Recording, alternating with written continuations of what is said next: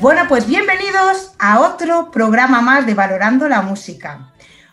El invitado de hoy tiene también un currículum que yo la verdad creo que si tuviera que deciros todo eh, nos quedábamos hasta mañana, pero eh, nos lo va a contar él, porque creo que es una persona que merece muchísimo la pena, una persona además accesible, que a veces pues eh, parece que en este mundo nos pensamos que no son accesibles y son súper, mucha gente súper, no todos, pero él sí, a que sí, Alfonso Samos, bienvenido a Valorando la Música. ¿Qué tal? ¿Qué tal? Pues muy bien, la verdad, muy bien, muy contento de estar aquí contigo. Gracias por dedicarnos este tiempo, que sé que estás muy atareado, cosa que me alegro muchísimo en los tiempos que, corren. Eh, entonces, es una, es una alegría escuchar a alguien que te dice eso y yo me alegro enormemente siempre que, me lo dicen. Eh, Alfonso, cuéntanos, porque claro, la gente está diciendo, a ver, porque claro, a ti se te ve y no se te ve. Tienes mucha parte visible en la música y mucha parte que está detrás. Cuéntanos tus inicios, ¿cómo empezaste con el mundo de la música? Pues empecé muy pequeñito, muy pequeñito. Yo empecé, mira, mi hermano mayor tocaba la guitarra, mi hermano mayor, mi hermano Juanma, tocaba con los amigos, con los colegas allí en casa. Y tenía una guitarra española. Entonces yo con siete años, recuerdo, con siete, sí, siete, años, me regalaron para mi cumpleaños un libro de los Beatles. Mm. Que venían las, por lo típico, las letras, las canciones y los acordes de guitarra. Entonces yo empecé a quitarle a mi hermano la guitarra cuando él no estaba, no se enteraba, y, imitaba, intentaba pues poner los dedos como salía en las imágenes. Y bueno, la verdad es que no me, no me resultaba difícil, me resultaba bastante fácil. Claro, mi hermano de repente un día estaba tocando con los amigos y, y en esto hicieron una pausa y escucharon de fondo que sonaba algo y era yo que estaba en la habitación tocando con ellos. ¿Qué pasa? Mi hermano cuando entró descubrió que yo, sin que nadie me hubiera enseñado, ya estaba tocando con ellos, les estaba siguiendo perfectamente y estaba soleando, estaba haciendo un solo encima de lo que ellos tocaban. Entonces mi hermano se quedó sorprendido, dijo, pero ¿y el niño este? este el niño este, ¿dónde coño aprendía todo? O sea, ¿cómo aprendía? De repente sabe tocar la guitarra, ¿esto cómo es posible? Bueno, resulta, convenció a mi padre para que me comprara una guitarra española a mí. Y ahí empecé. Ahí empecé tocando las canciones de los Beatles, cantándolas y a, mi rollo, completamente, absolutamente, de forma autodidacta. personal, autodidacta completamente. O sea, no estudié absolutamente nada. Madre mía. Y cuando empiezas a tocar, empiezas a crecer, sigues tocando, imagino cada vez vas tocando más, ¿no? ¿Qué empezaste? ¿Con la guitarra eléctrica? ¿Con cuál empezaste? Empecé con la española, empecé con la española y rápidamente, en cuanto pude, mi hermano mayor se compró una guitarra eléctrica, también empecé a robársela. Y cuando pude, estuve ahorrando, me acuerdo, estaba, mi hermano mayor estaba en la mili, me acuerdo que compramos una guitarra que me costó, no se me la vida, 11.000 pesetas. Fíjate. Me tiré ahorrando sin salir los fines de semana, que mis amigos estaban podridos, porque decían, esto se gastaron con pavo. Claro, no tenían, ya, para comprarme la dichosa guitarra. Me compré esa guitarra, que todavía la tengo, por supuesto. Una Ibanez, o sea, la conservas todavía, porque claro, para ti, imagínate, con el esfuerzo que te costó la tienes que tener en palmitas. aparte, además que es, una buena guitarra, curiosamente, porque en aquella época las guitarras eran muy buenas. Porque eran guitarras, estamos hablando de los años, eh, a finales de los 70. O sea, ¿tú crees que antes se hacían mejor las guitarras que ahora? Muchísimo mejor. De hecho, todas las guitarras más valiosas son todas de los años 60, de los años 60, 70, incluso, incluso anteriores. ¿eh? yo, por ejemplo, tengo una, una Fender Telecaster del año 69, que es una joya. Luego tengo una Martin del año 72, que también es una joya. Ahí te voy a hacer una pregunta, Alfonso. ¿Cuántas, o sea, tú, esto me encanta porque el otro día lo dice también otro músico, y digo, esto es como el broncano, que pregunta eh, cuánto dinero tienes en el banco, pues yo te pregunto, ¿tú sabes cuántas guitarras tienes? ¿Tú que encima tienes estudio y tienes todo? Sí, sí, sí, sí lo sé. ¿Cuántas tienes? Ahora mismo tengo 39. Sí, sí, sí, ahora mismo tengo 39. Bueno, y más cosillas por ahí. Sí, no, claro. al, tener un estudio, pues ya te cuento, vamos, estás ahí eh, rodeado.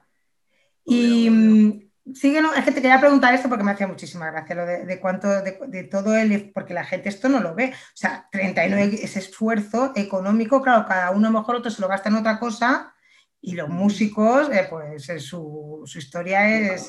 Claro, al final, al final no deja de ser un instrumento de trabajo, o sea, al final yo para, en el estudio aparte además es donde realmente juegan más con eso, con los colores de los sonidos.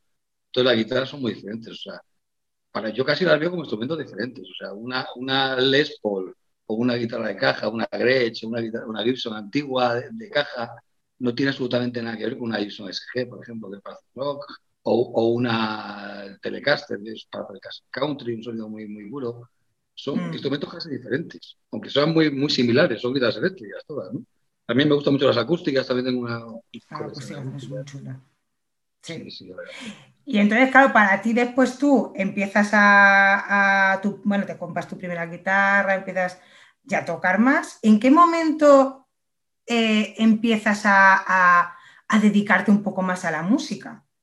Pues bueno, realmente eh, tocaba con muchos grupos de rock, porque era, era, lo que había en los años, los primeros años 80, finales de los 70, primeros de los 80.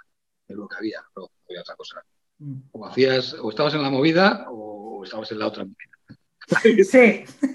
Entonces, claro, aparte además los músicos, eh, yo creo que los músicos que más formación teníamos en aquel momento éramos los de rock, porque tocar la guitarra en un grupo de rock no es sencillo, es, complicado, porque sabes que la guitarra solista dentro del grupo de rock tiene mucha importancia. Entonces, pues, bueno, tenías que tener un bagaje.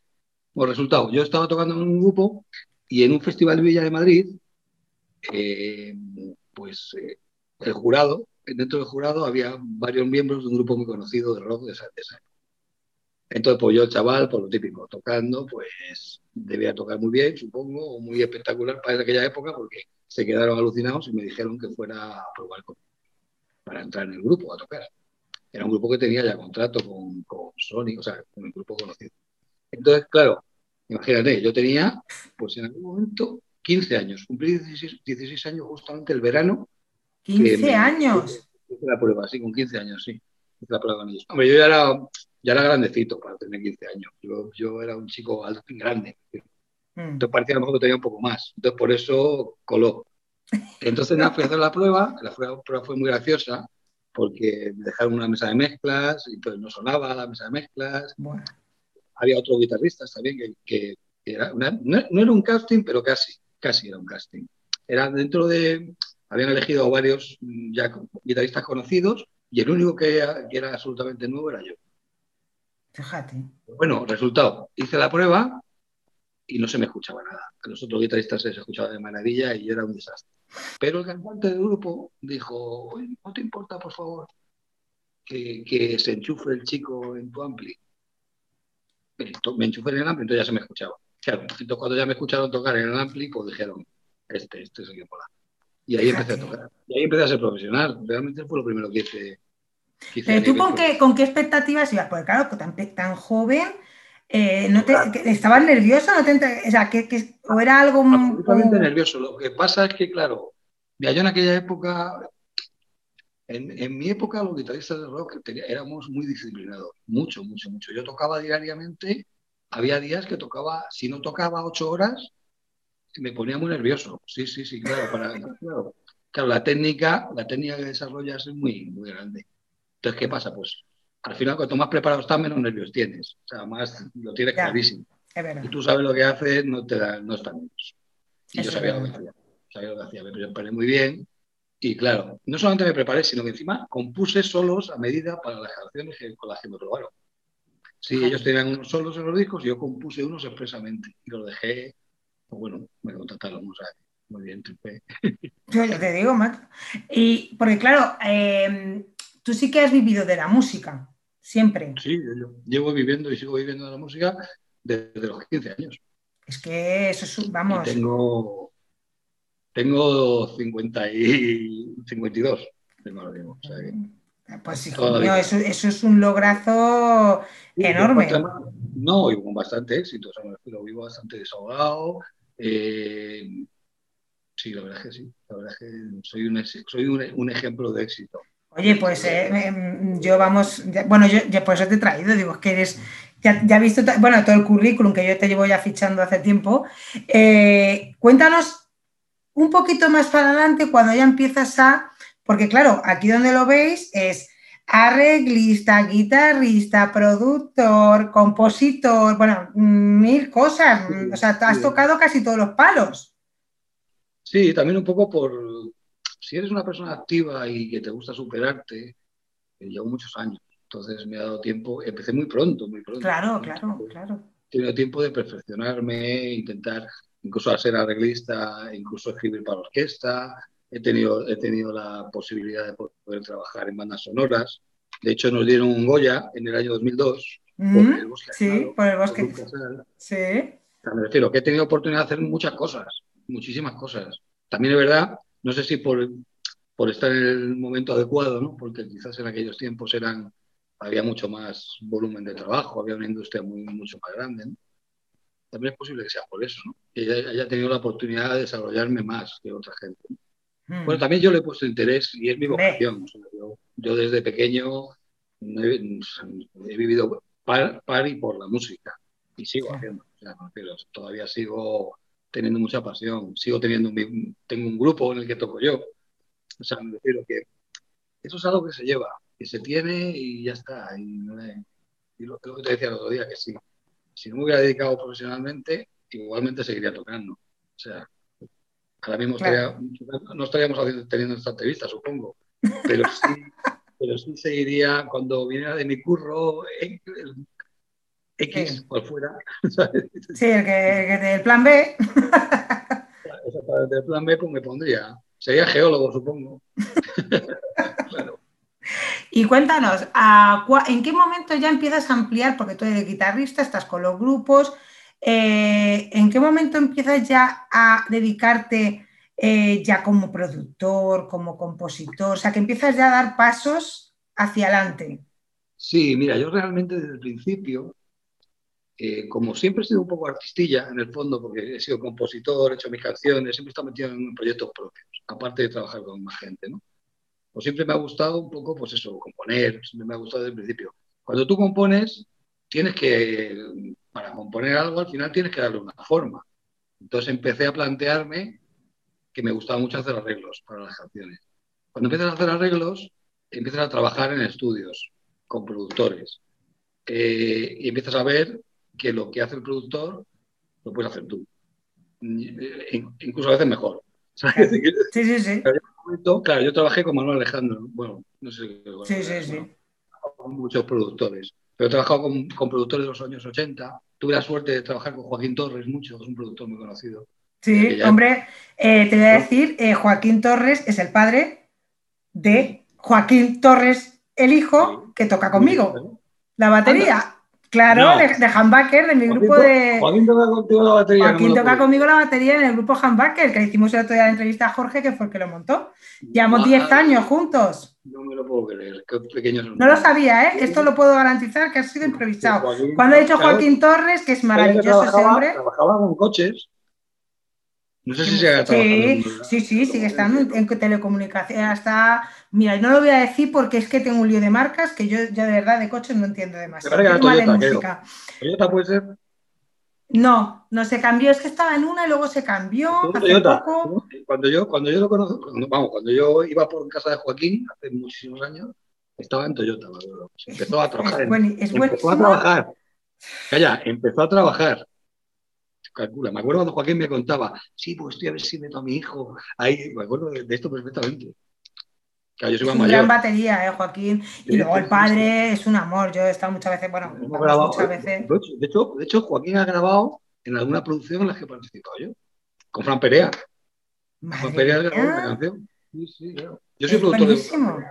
Esto no lo sabía y me, he quedado flipada cuando he dicho Joaquín Torres, hecho yo con la. Con la ¿eh? Perdona. Claro, uno de los grandes. Sí.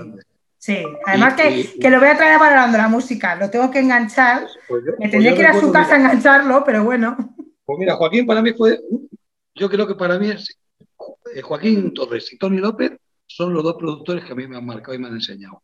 Me han enseñado cómo, cómo, cómo se graba, eh, cómo se produce, cómo se mezcla, eh, ya más que físicamente cómo se hacen las cosas, sino tener, tener ahí alguien, ¿no? un, modelo, ¿no?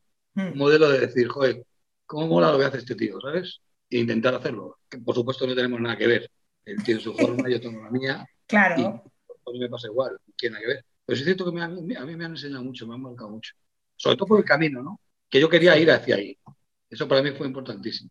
Entonces empecé a producir discos, pues te digo, en, los 90, a primeros de los 90.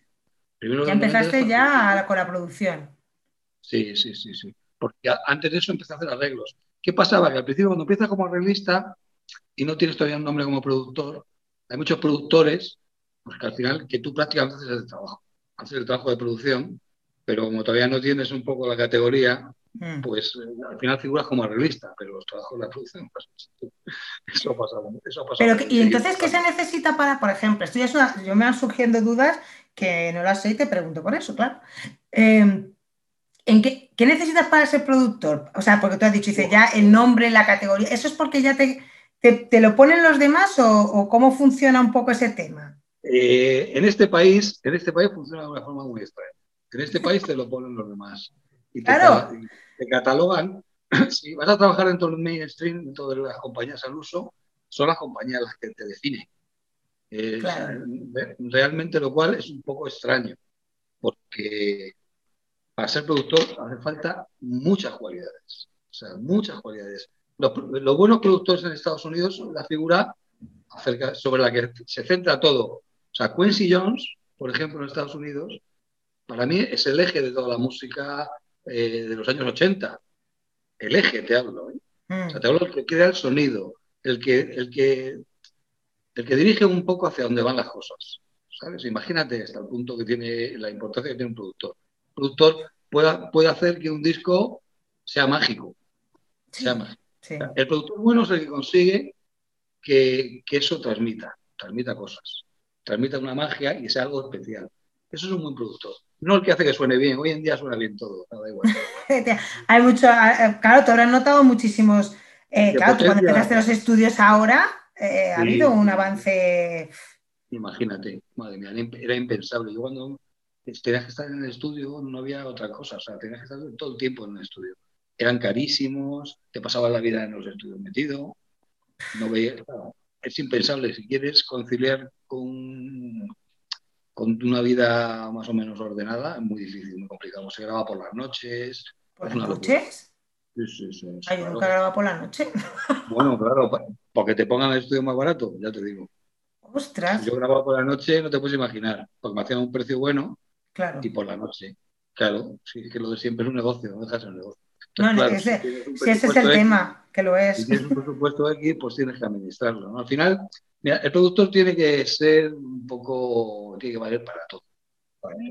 Tiene que ser administrador, tiene que, ser, tiene que gestionar, tiene que saber a quién llamar, tiene que saber a quién no llamar, tiene que saber cómo tratar y ser el psicólogo, el psicólogo de toda la pandilla, de toda la pandilla, del ingeniero, del cantante, sobre todo el cantante, pero vamos, de los músicos, para que realmente se sientan en un ambiente propicio, para que el arte fluya, que realmente no se coarten y no se cohiban.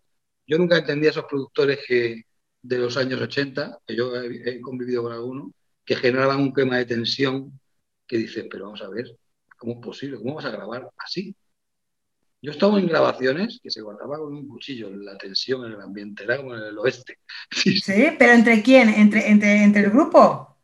No, te tenías que meter. No, el productor generaba una situación que no era la propiedad. generaba una tensión y un rollo que. Claro, porque yo te voy a hacer una pregunta así un poco a tal.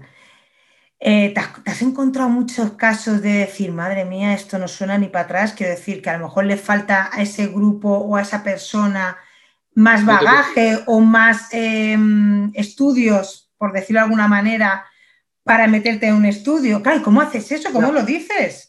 Eh, y hay, hasta incluso momentos peores, momentos en los que tienes que decir a alguien, mira chico, que tú no sirves para esto. es que claro. Eso sí, es duro. ¿Por qué? Porque todo el, mundo, puede disfrutar de la música. El problema es que la gente se un lío muy rápido.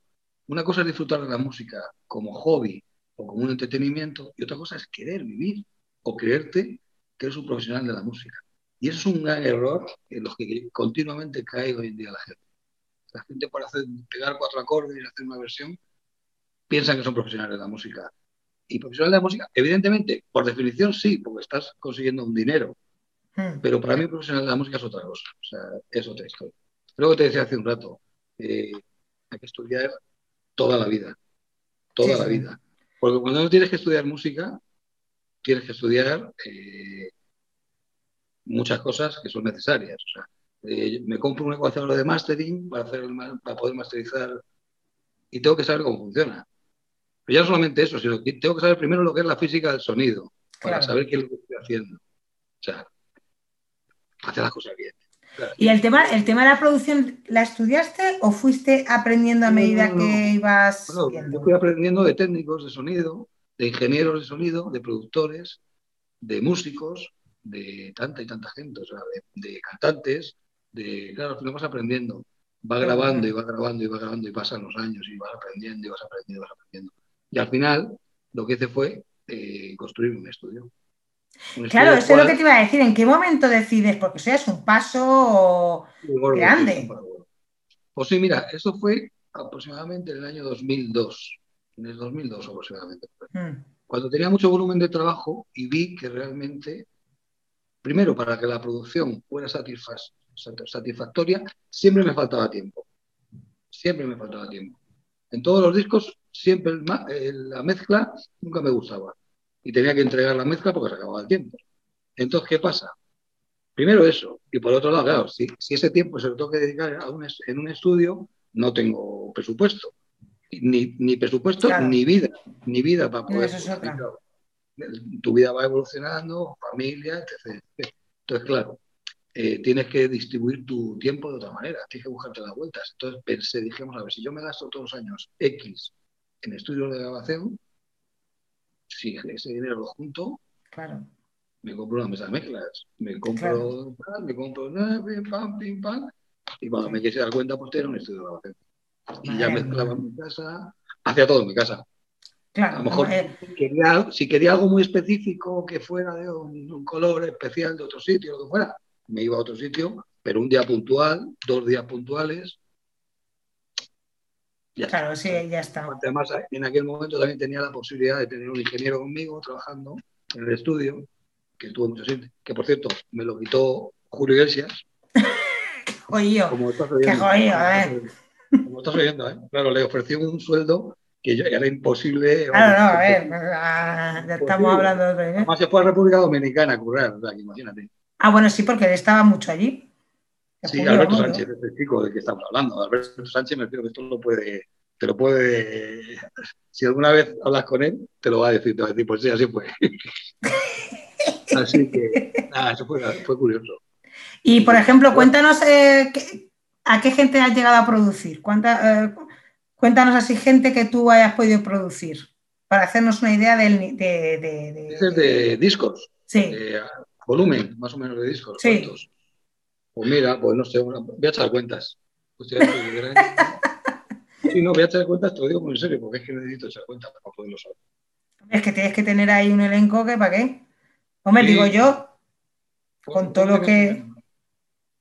Aproximadamente, vamos a poner como mínimo esto el tres. Uy, madre mía, qué barbaridad.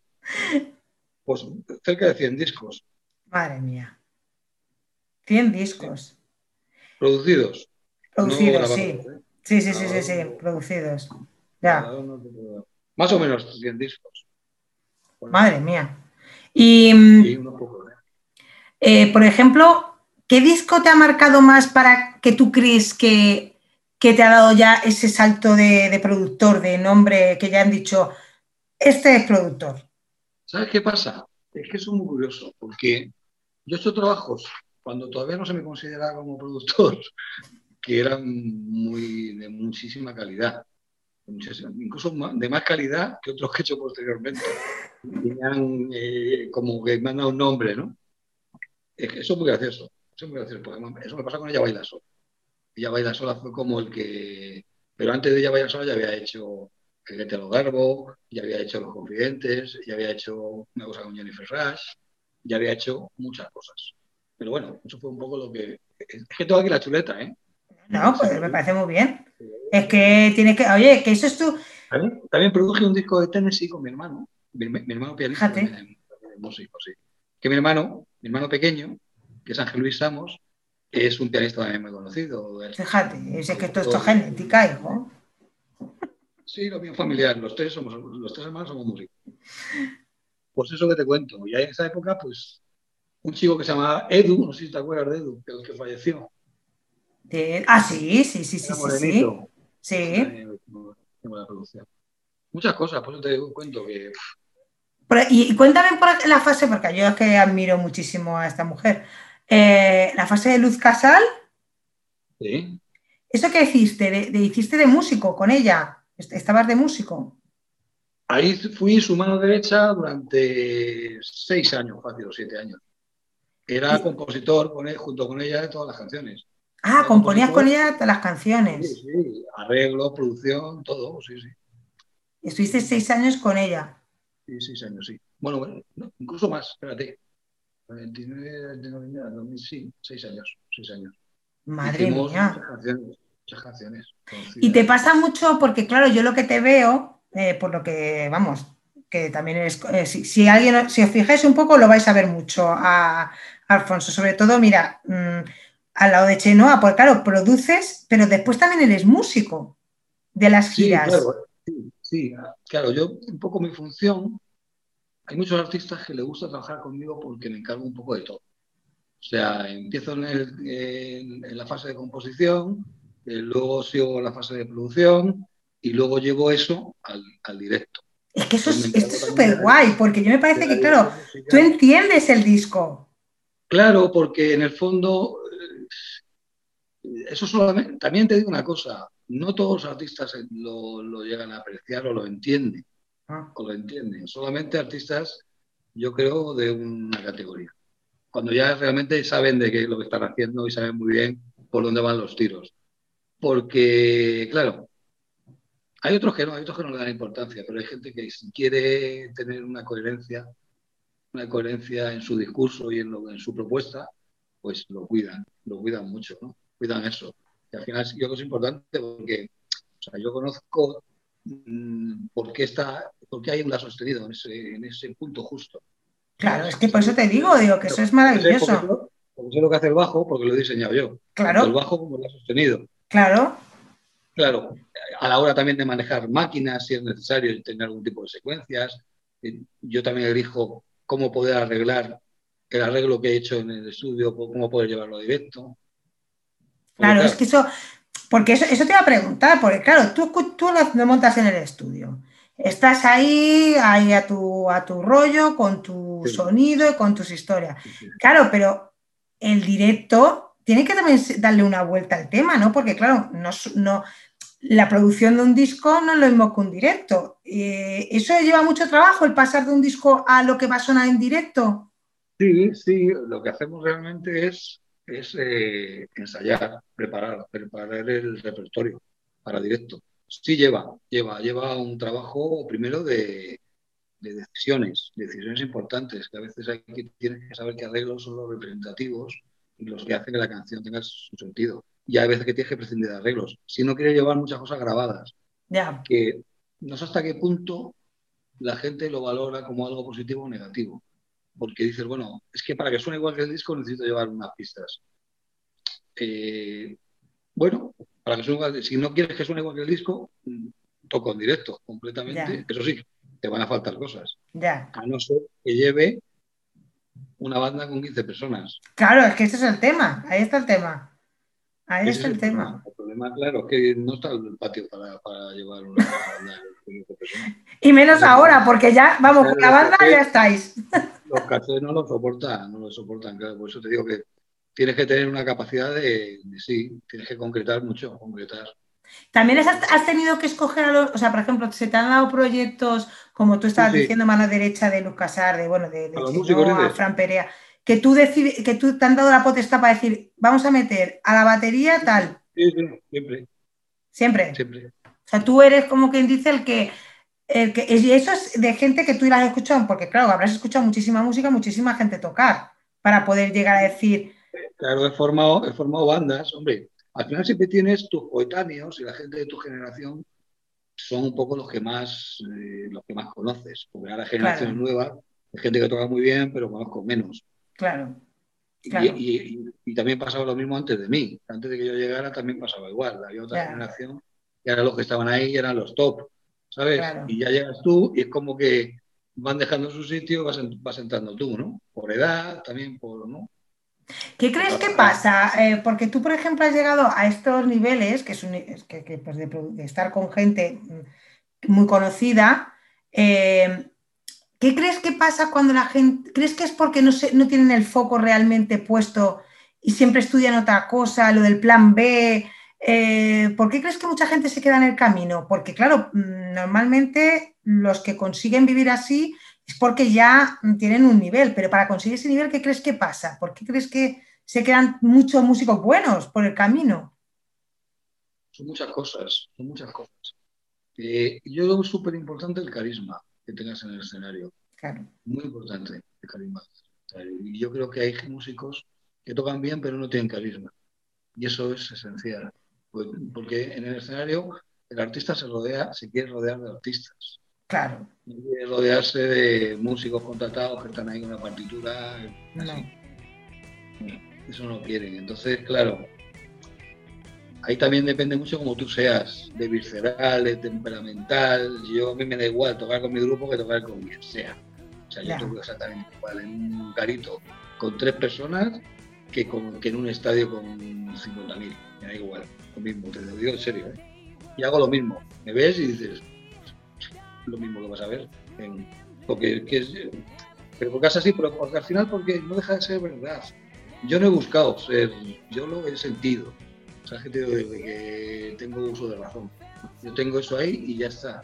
Entonces es real, no es, no tengo que actuar. sí, te entiendo, te entiendo, sí, perfectamente. Es lo que pasa. Y yo creo que eso se debe valorar, supongo. Supongo. vamos, yo como te digo como cantante lo valoro muchísimo esas cosas. Hombre, yo creo que, claro, que alguien que esté contigo lo viva, pues yo creo que tiene su rollo. Sí, sí, sí, sí. Te, ayuda, te ayuda primero, ¿no? Yo creo, ¿no? también a tú tener que interpretar de una manera determinada, ¿no?